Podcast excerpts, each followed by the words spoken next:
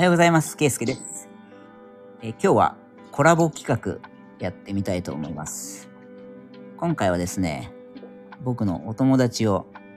招いておりますので、早速お呼びしましょう。やわらくんです。はい、こんにちは。えー、ケイスケさんと同じ欧州在住の、えー音楽をやってます、やわらミュージックこと、やわらです、えーよろしくお願いします。おー、やわらミュージックことやわらくんでございます。よろしくお願いします。よろしくお願いします。素晴らしい。欧州在住ということでね、同じ、まあ、共通点がたくさんあるということでね、もう本当に僕もいつも仲良くさせてもらってますけども、ちなみに欧州、お国はどちらでしょうか？はい、えー、ケイスケさんと同じアイルランドですね。アイルランドなんですね。はい。そうなんですよ。ちなみにじゃあちょっとまず、まあ、簡単にいくつか僕の方からお聞きしたいんですけども、はい。じゃあアイルランドに来たきっかけ、どういういきさつで来たかみたいなところをお話しいただけますでしょうか？はい。えっと、まず、最初にヨーロッパに興味があったとか、そういうわけでもなく、あの外国旅行も行ったことはなかったんですが、うんえっと、日本の方でバンドをやってまして、うんでそのバンドが、まあ、インディーズながらも、J-Wave ラジオとか、まあ、いろんなラジオ番組に出演できてまして、で。その時たまたまアイルランド人の人が、なんかどういういきさつかはわからないんですけど、J-Wave ラジオのその特番で組まれたそのバンドの音楽を聞いてくれて、それであのバンドのホームページからメールを送ってくれたんですね。で、はいその。メールで、なんかちょっとスタジオを見学したいということで、見学しに来たらうん、たまたまそのバンドメンバーの中で、その、お、お、お、お、僕、お俺、僕のギターがすごく音がいいということではい、すごく気に入っていただき、それで、その、アイルランドでレコーディングをするからうん来ないかということを、まあ2年ぐらい説得されて行きました。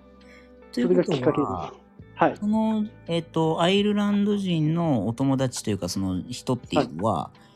もともとそのヤーラくんが日本で音楽活動していた時に、日本にその人もいたっていうことなんですか、はい、たまたまアイルランドが、アイルランドから、えっと、英語の、あ、違う、すいません、幼稚園の先生で、はい、はいはいあの、来たみたいでして、それで、はい、あの、日本にたまたま、なるほど。幼稚園数年間住んでました。はい。英語の先生みたいな感じで働いていて、でその時に J-Wave で流れていたそのヤーラくんの音楽をその人は聞いたと。はい。たまたま聞いて、聞いて、これはいいぞということで連絡が来たと。はいはい。で、その人からぜひアイルランドで一緒に活動しないかというはい誘いを受けてアイルランドに来たと。はい。あのーそこに行くまでに多少は悩みましたが、うんえっと、まあ、その日本でやっていたバンドが、ちょっとあのーメンバーの事情などもあり、これ以上、その、活動頻度を増やすことができないということもあり、はい。えっと、僕としては音楽をもっと、あの、真剣にやりたかったのでうん、真剣さを感じまして、あの、その理由だけでアイルランドに行きました。ちなみにそのアイルランドのその誘ってくれた人っていうのは、彼自身もそのミュージシャンとして活動していたっていう感じなんですか？その当時は、えっ、と、バンドはしばらくやっていなくて、うんあの、その人はベーシストなんですけど、うんベースの練習だけしていたそうです。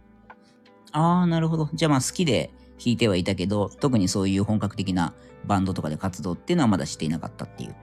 はい。ただ、この新しく立ち上げるバンドのための準備は、その、僕を誘った、で、承諾した後にいろいろ決めた感じになります。うーん、なるほど。で、はい実際に、まあ最終的には、ヤールくんがアイルランドに、まあ来ましたと。で、そこでその彼とバンドを組んで活動を始める。それが大体いつ頃ですか？えーそれは2015年ですね。2015年。はい。なるほど。で、そこで、えー、ちなみにその当時は、ゴールウェイでしたっけ、はい。あの、アイルランドの、えー西側にあるゴールウェイ州というところのゴールウェイの町に住んでましたね。はい。そこで、じゃあバンド活動をやり、はい。で、音楽。ちなみに、あの、アイルランドってね、あの、ご存知ない方もいると思うんですけど、えー、いわゆるバスキンってこっちでは言いますけど、まあ、ストリートミュージシャンがね、すごくたくさんいて、もう本当にローカルの人でもね、あの、街を歩くと、路上の至るところで、そのストリートパフォーマンス、まあ、ギター一本だったりとか、ね、いろんなアコーディオンとかいろんな楽器でパフォーマーがいて、で、ゴルウェイもきっとそういう、たくさんバスカーみたいな、バスキングやってる人たちがいたっていうことなんですよね。たくさんいます。もうば、えー、と本当に場所を奪い合いになるぐらいたくさんいるんですけど、ただ、僕らのバンドは、その路上でやるというよりは、もうちょっとライブハウスとか、そういうのを目指してやってましたので、あの路上では演奏したことは、あのあんまりないですね。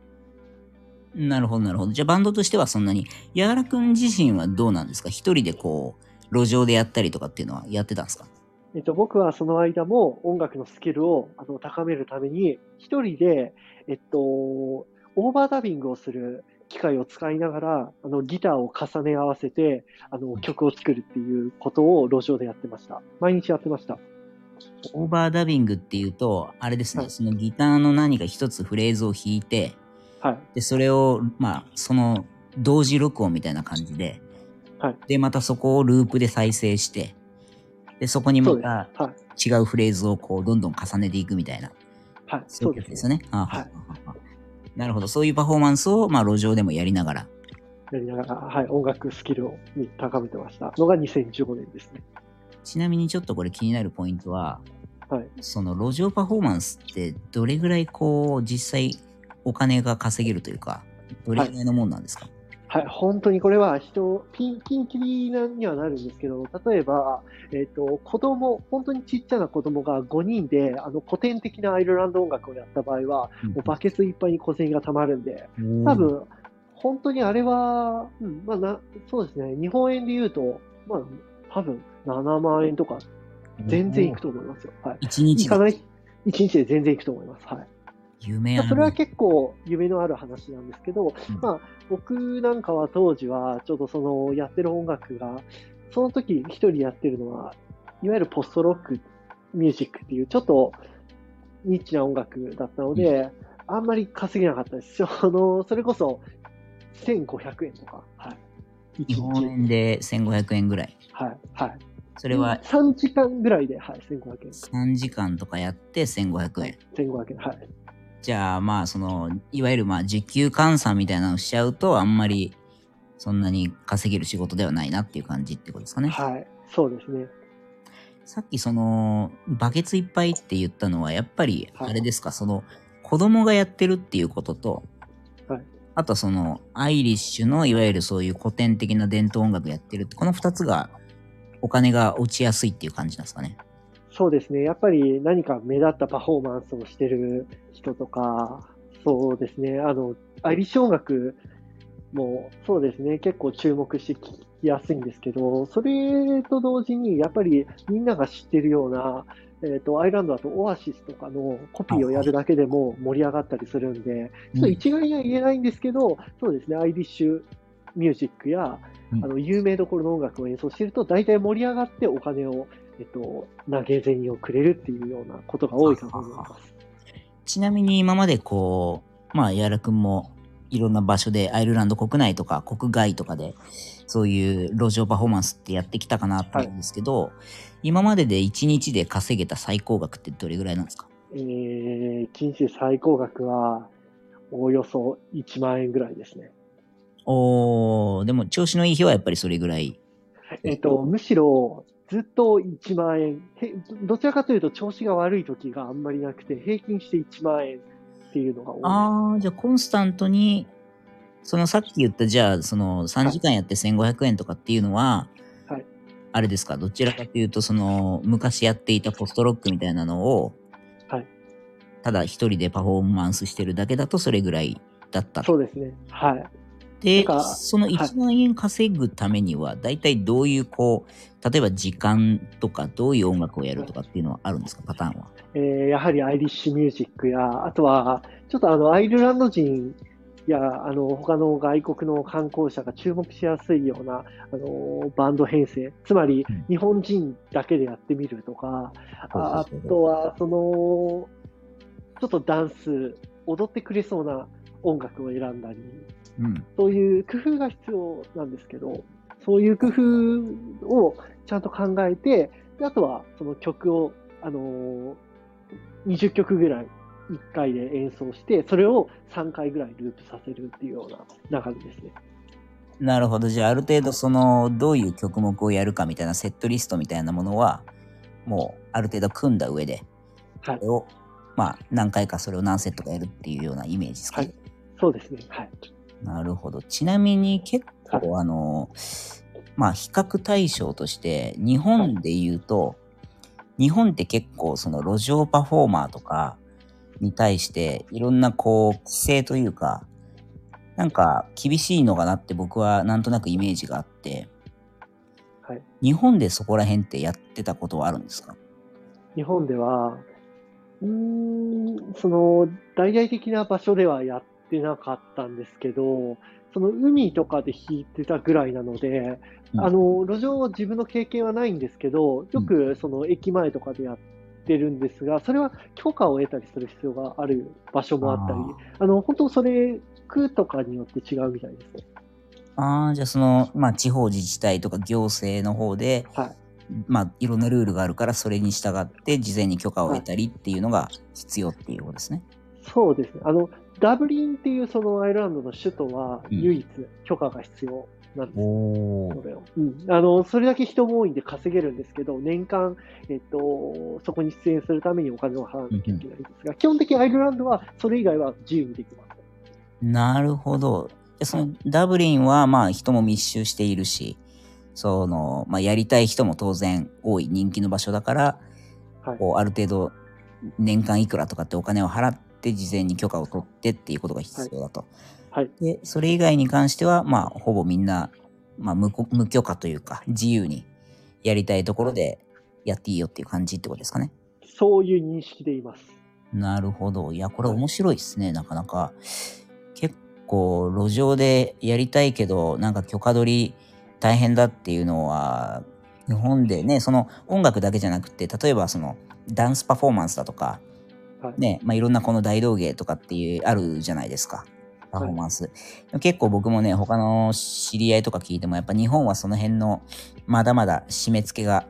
こっちに比べるとね、厳しいっていうのは聞いたことがあったんで、やっぱりはい音楽もそんな感じなんですね。そういう、はい、そうです。はい。日本は結構厳しいイメージが僕もありますね。なるほど。ちなみにちょっともうちょっと音楽活動のことを聞きたいんですけど、はい。まあ、さっきのそうやってアイルランドで実際にまあ路上パフォーマンスなんかもやってきましたと。はい。で最近はこう、まあそもそもそのカバーをやってるのか、何かこはいうオリジナル、オリジナルの自作曲みたいなことやってるかでいうと、どっち寄りなんですか？えっ、と、最近はオリジナルの方が多いです。な、なぜなら、あの、ちょっとコロナの関係もあって、あの、バンド活動というよりは、一人で家でパソコンを使って作る機会が増えたので、おで、それで、その、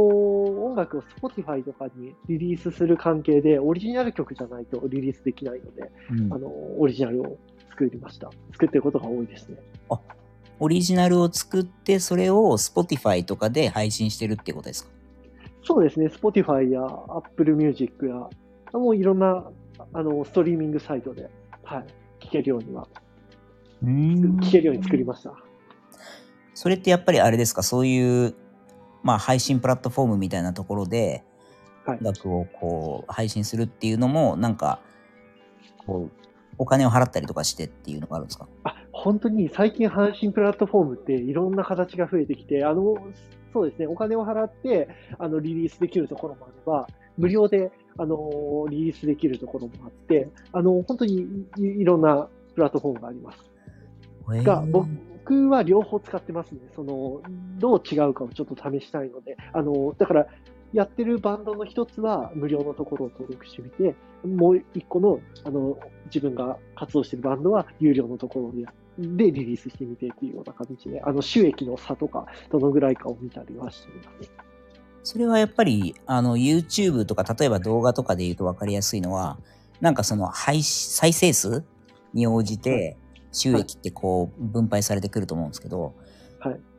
例えば Spotify とかっていうのもやっぱりそういう感じ、1再生いくらとかでなってるもんなんですか？ああの、Spotify も1再生いくらで決まってるんですけど、それって、なんか、ちょっと、なぜかわからないんですけど、年間で、あの、いくらって大体、大体で決まってて、その次の年だと下がったり、逆に上がったりっていうこともあるんですけど、はい。うーん、なるほど。そうなんですね。じゃあ、まあ、その、Spotify だったり、Apple Music だったり、YouTube Music だったりで、その、一応、ヤーラくんのこう作ってるオリジナルの音楽が聴けるようになってるってことですね。そうですね。はい。だもう本当に今、いろんな、あの、チャンスが、あの、どんな人でもある時代になったなと思います。あの、昔はオリジナルの音楽を作ったところで、ある程度有名にならないとマネタイズはできなかったんですが、うん今はもう本当に流し入れてないアマチュアの人でも、あの、収益化すること自体は可能なので、うんなんかすごくいい時代になったなと思います。なるほどね。いやー、確かにそうっすね。面白いなえちなみに今その Spotify とかで聴けるやわらくんの音楽っていうのは、はいジャンルで言うとどういうジャンルが多いとかあるんですか、えー僕のやわらミュージックで言えば、えっと、ローファイヒップホップって言って、あのーヒップホップのビートをベースとして、そこになんか、ちょっとまったりしたようなピアノだとかギターとか、まああのサックスとかいろんなあの楽器をあの加えたり、あとはサンプリングとかを使って、なんか、こういうのチチル、チルミュージックみたいな感じで言ってるんですけど、ちょっとあの、緩やかになんかあの、オフィスとかリモートでなんか家で過ごす人とか、なんかゆったりリラックスできるような音楽を作っています。だから歌とかも基本的にはないんですけど、流しっぱで聴けるような音楽ですね。うーん。なんかこう、例えばカフェとかで流れてるような、あ、はい。カフェでも流れ、流なんかれ、BGM 的な、そうですね。はい。えっとなんか作業用とかってそういう感じの。もう本当にその通りです。はあ、はあはあはあ、なるほどね。でも確かにそうすると割とこう、長尺というか、ずーっとプレイリストを流しっぱなしにして、なんかこう、ね、勉強してもらうだとか、読書してもらうだとか、はいっていう、その場に馴染んだ音楽としてずーっと聴いてもらえるっていう。そうですね。それはいいですね。なるほど。面白い。ちなみに、あの、ちょっと僕のね、はい今回のこの、スタンド FM の配信のはいところにも、あの、やわらくんのが実際にね、作ってる音楽っていうのを聞いていただけるように、概要欄に載せておくので、あ、ありがとうございます。はい、これ聞いていただいた皆さん、ぜひね、やわらくんの音楽もチェックしていただければと思いますけども。あ、お願いします。もう、はい家で作業してる時とかにも、すごく聴きやすいような、ああの、ある意味音楽に集中しなくていい音楽を目指して作っているので、ぜひ聴いていただけたらと思います。素晴らしいです。ちなみになんかこの音楽活動についてなんか今後の目標とか、こうなりたいみたいなところっていうのはあるんですか？そうですね。あの、マネタイズは成功したので、もう今は一人でも多くの人に聞いてもらえるように、えーインスタグラムや、あの、いろんな SNS を利用して、ちょっと広めていきたいっていうのはあります。また、時間に余裕があれば、どんどん新しい新曲も作っていきたいと思っています。なるほど。じゃあ、なもう最近はもうあれですか？オンラインでこう、活動してるっていう、その、そんなにストリートとかではやってないって感じなんですかね？ストリートは1年に数回、ちょっとあの、バンドメンバーの都合がある時に集まるぐらいで、最近のメインは、あの、オンライン上となってます。なるほど。まあでもそれもなんか今の時代に合った、ね、一つの稼ぎ方というか活動の手段かもしれないですね。そうですね。はい。あの、すごく現代的なあのやり方だと思います。面白いですね。ありがとうございました。ちょっと今日はね、えー、やわらくんをゲストに迎えて、初めてのこういう、まあ、僕がホストするタイプのコラボ企画ってこれまでやったことがなかったので、やってみて、第1回のゲストということで、ありがとうございました。ありがとうございました。またあのー他のね、コラボ企画とかも企画はしていきたいですし、またぜひちょっとやわらくんもね、時々進捗聞きにまたゲストで来てくれたら嬉しいんで、また今後ともよろしくお願いします。あお願いします。はい。じゃ今日のゲストは、や、は、ら、ミュージックことやらくんでした。どうもありがとうございました。ありがとうございました。はい。ではまた次の配信でお会いしましょう。ではまた。